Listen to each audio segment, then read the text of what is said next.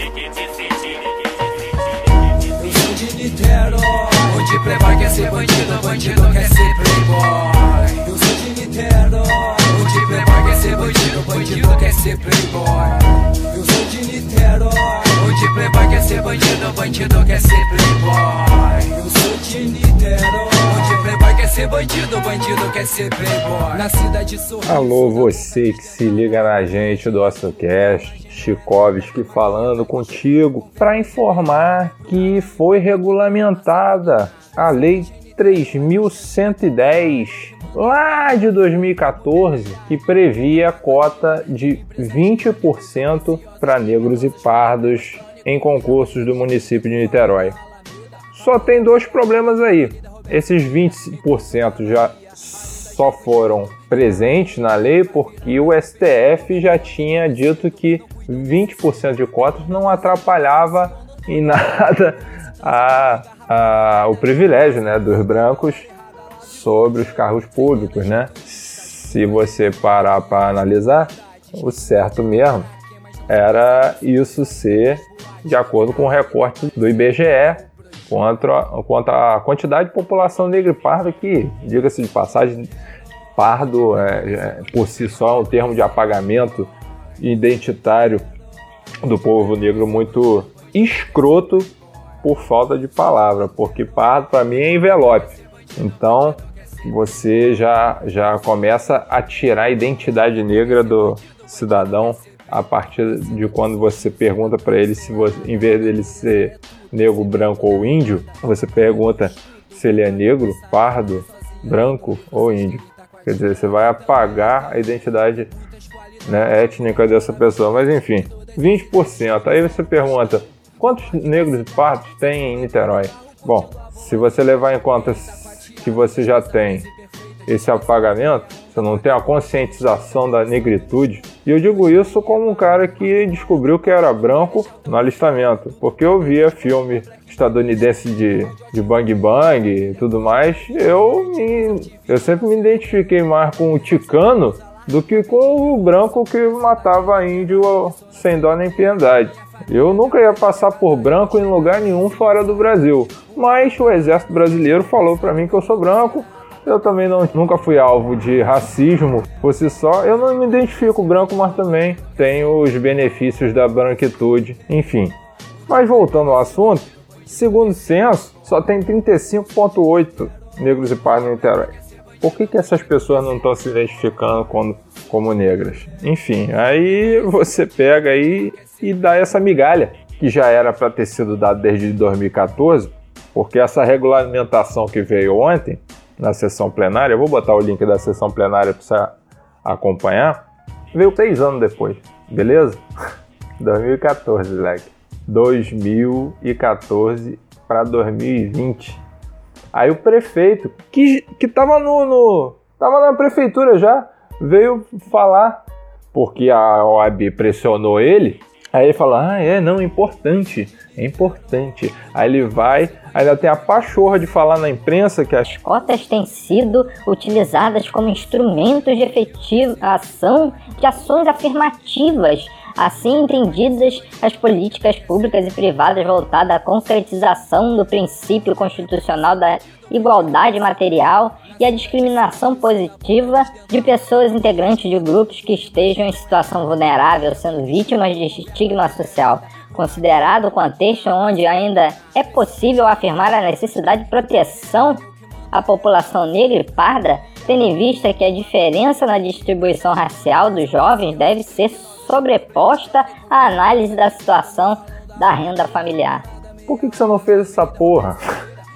Em 2014, chegou e fez a mesma coisa. Precisou seis anos de a OAB em cima de você, o movimento negro em cima de você, para você pedir a pauta para a Câmara Municipal de Niterói votar essa regulamentação da lei que você assinou em 2014. Você tá de sacanagem, né? Aí vem falar que é importante.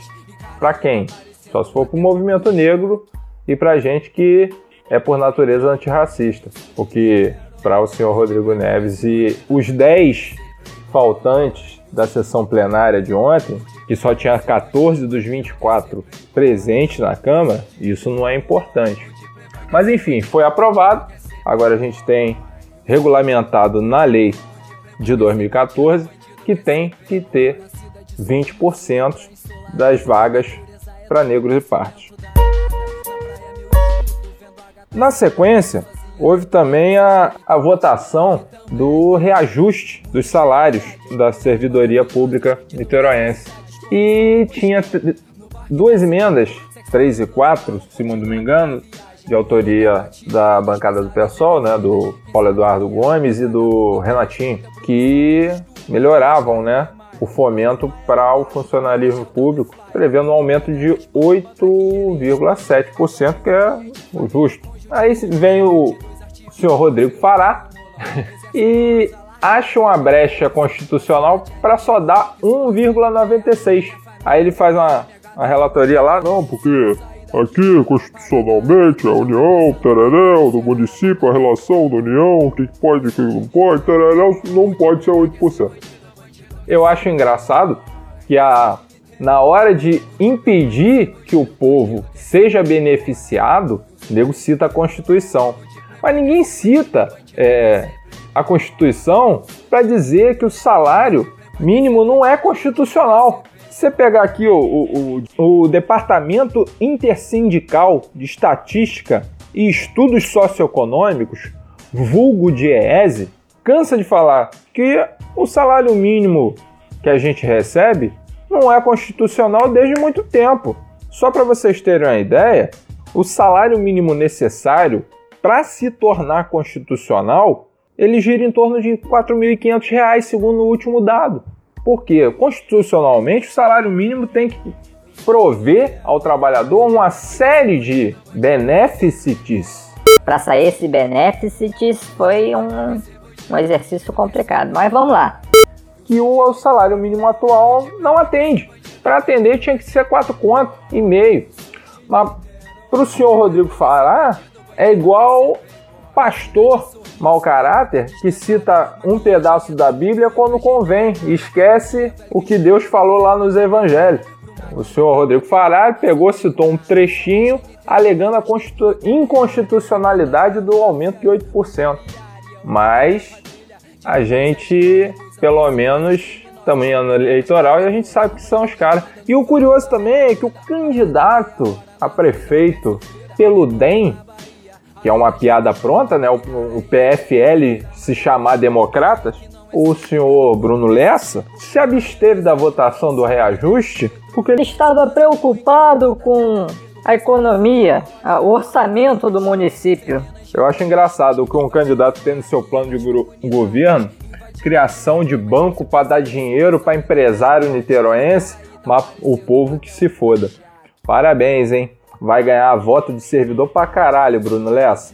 Ou seja, o funcionalismo público só ganhou 1,96% de reajuste. Uma coisa interessante também que eu vi aqui, que matéria do, se não me engano, Plantão em Foco, que o município vai ter agora no bairro de Fátima novo empreendimento. Eu adoro essas palavras liberais um novo empreendimento. É, um, é uma Coab, gente. É uma Coab, sabe Coab? Conjunto habitacional. Aí a, o Plantão em Foco, matéria, se não me engano, do Matheus Merlin. É, construção de empreendimento habitacional com 120 unidades no bairro de Fátima, em Niterói, está mais perto de sair do papel. Detalhe, esse conjunto já está para ser, constru... já tá para ser construído desde 2013, tá? 2013 ele está sendo construído. Sabe por quê? Porque na época do lançamento, o Rodrigo Neves destacou que a prioridade das moradias do programa seria para as famílias das chuvas de 2010. Você está me ouvindo aí? Talvez você não lembre das, das chuvas que tivemos em 2010, mas a galera ribeira e que mora nas encostas sabe do que eu tô falando. Uma porrada de gente ficou desabrigada desde 2010. Aí eles resolveram fazer um conjunto habitacional para sair em 2013, para beneficiar essa galera. Malandro, nós estamos em 2020. 2020. Aí eu pergunto para você, uma cidade que tem 3,7 bilhões no orçamento, não, 3,7 bilhões. Caralho, nem o Rio de Janeiro tem um turismo, caralho, a 4 não ganha o que a gente ganha em Niterói. Essa cidade era para ter é, é, metrô de superfície elétrico ligando todos os bairros de Niterói. Essa cidade era para ter educação integral com o tanto de dinheiro que esse perfeito Rodrigo Neves ganhou, cara. Você pegar na LOA, que é a Lei Orçamentária Anual, porra, você pensa, olhando a LOA, você pensa que você tá morando em Nova York. E tá? Não tá. É, essas coisas que eu fico bolado. Mas aí, o bom é que tem a galera que fiscaliza, né? Aí tá falando aqui, ó, sobre a fiscalização. Membro da Comissão de Habitação e Regularização Fundiária da Câmara Municipal de Niterói, o vereador Paulo Eduardo Gomes, do PSOL, garante que vai acompanhar o novo edital para apurar diretrizes tomadas. De acordo com o parlamentar, somado a isto, será apresentada uma emenda na Lei de Diretrizes Orçamentárias, a LDO, para garantir a desapropriação do chamado prédio da Caixa na Avenida Hernandes do Amaral Peixoto, no centro. Abre aspas.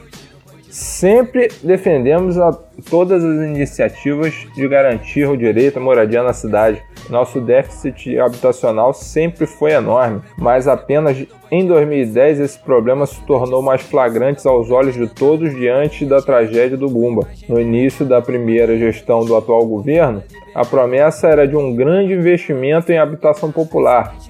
De fato, alguns empreendimentos foram entregues, mas Outros previstos desde então não saíram do papel, disse Paulo Eduardo Gomes ao jornalista Merlin do Plantão em Foco.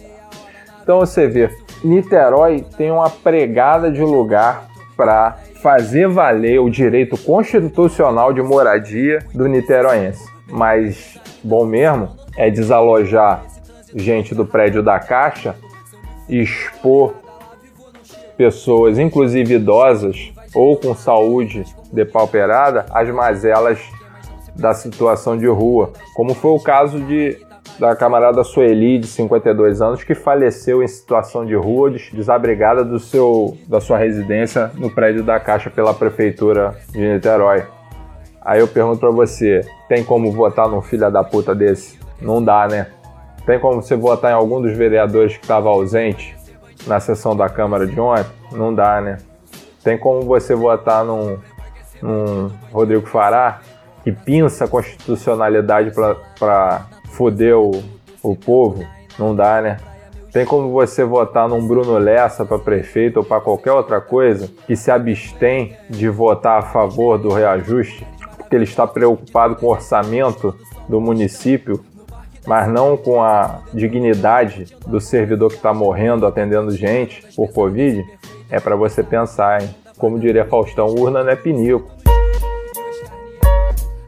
O ouro de Moscou secou e Jorge Soros não está nem aí, portanto precisamos capitalizar para derrubar o capital. Vai em apoia.se barra OcioCast e ajude a causa.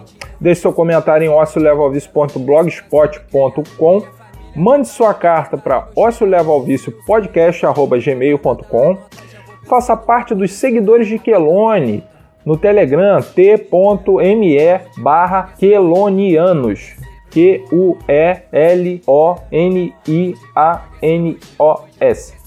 Quelonianos Pi pra gente no Twitter em arroba OcioCast, nos dê seu coração no Instagram em arroba OcioCast, curta a página fb.com barra OcioCast. Agradeço a audiência, beijo no Kengo e até a próxima.